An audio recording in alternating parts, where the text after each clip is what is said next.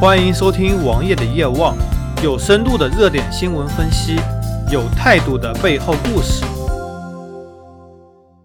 不知道大家所在的城市是否和王爷所在的衢州差不多？在繁华的市区路上，你已经很少能看到服装店了。相对而言，银行、珠宝店、餐饮占了绝大多数。当然，还有一个不可忽视的力量——手机店。在王爷所在的衢州。繁华街道上都是手机店，而手机店通常挂着 OPPO、vivo，其他还包括金立和华为。这四家公司是线下渠道做的最好的。王爷我也有在一个经销电子产品类的群，里面是批发商和零售商，大家可以串一些货。然后聊到了手机，群里做手机人也有很多，探讨到了一个问题：在今天，京东上 OPPO 的 A 五九 S 四加三十二 G 的版本售价为一千九百九十九。而在线下，你任何一座城市、任何一家手机店都卖一千七百九十九。OPPO 的价格保护做得非常好，他们是怎么做到的？记得在几年前，网友我看过一部日剧，叫做《Liar Game》欺诈游戏。在这部日剧中，操纵游戏的人设置了几个游戏，在游戏中只要有一个胜利者，那么大家都是输家。户田惠梨香主演的《知闹小直》。他崇尚的是所有人平均分配，最后共同盈利。我觉得 OPPO 和 vivo 已经达到了这个目的。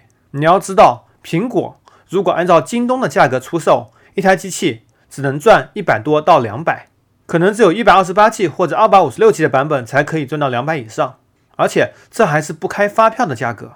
如果开发票，零售价格都会比京东、国美高。苹果在中国根本就不知道去保护这些小的零售商，而这些小的零售商恰恰构成了 OPPO 和 vivo 最核心的销售商。他们为 OPPO 和 vivo 出力，因为他们一部手机可以赚到四五百块。刚刚说的 A59s 为例，总代出货价格为一千四百三十元，售价为一千七百九十九元，中间有三百七十元的差价，三百七十元就是零售商的利润。一千多的机器有三百元的利润，而苹果六千的机器只有不到两百元的利润。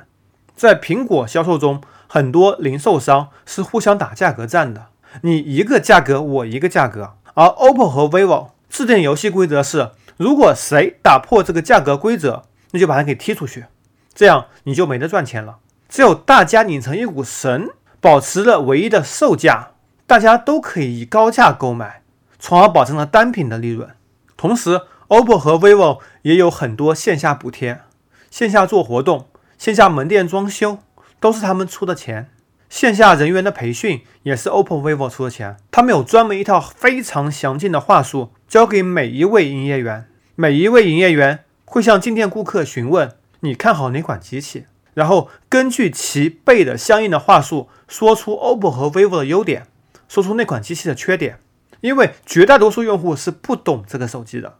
很可能会被一些很表面的参数所征服，比如说摄像头一千六百万和一千两百万，比如说 CPU 八核和四核，他根本不知道什么是架构，根本不知道不同架构面前，哪怕频率相差十倍，可能都不一定会有性能的优势。我之前节目中有说过，OPPO 和 vivo 的成功主要是由于大面积的广告加上线下的零售店的优势。其实呢，不仅仅如此。今天我们就说的更深一点，这是一种农村包围城市，加上了一些带有共产主义风格的营销和销售系统。每一个经销 OPPO 和 vivo 手机的人都拧成了一股绳，他们同呼吸共命运，这才是他们最伟大的。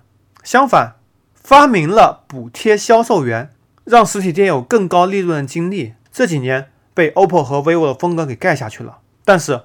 金立开始走了另一条战略，开始走所谓的高端路线，但是那低端的机器加上拙劣的营销，加上呢噱头完全没有用的所谓的加密芯片，卖出了比苹果更高的价格。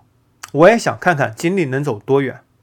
很多互联网品牌也看到了线下的优势，比如说魅族和小米都开始发力线下，推出了专供线下的机器，比如说魅族的 U 十、U 二十。小米的红米 Max，他们都想在线下渠道分一杯羹，但是可能起步太晚了，而且本身构架这个线下渠道也不是一点点资金就能够完成的。所以手机市场鹿死谁手呢？我也不得而知。这节目的最后，我也要为 OPPO 和 vivo 的共产主义点赞。搜索同名微信公众号，关注我。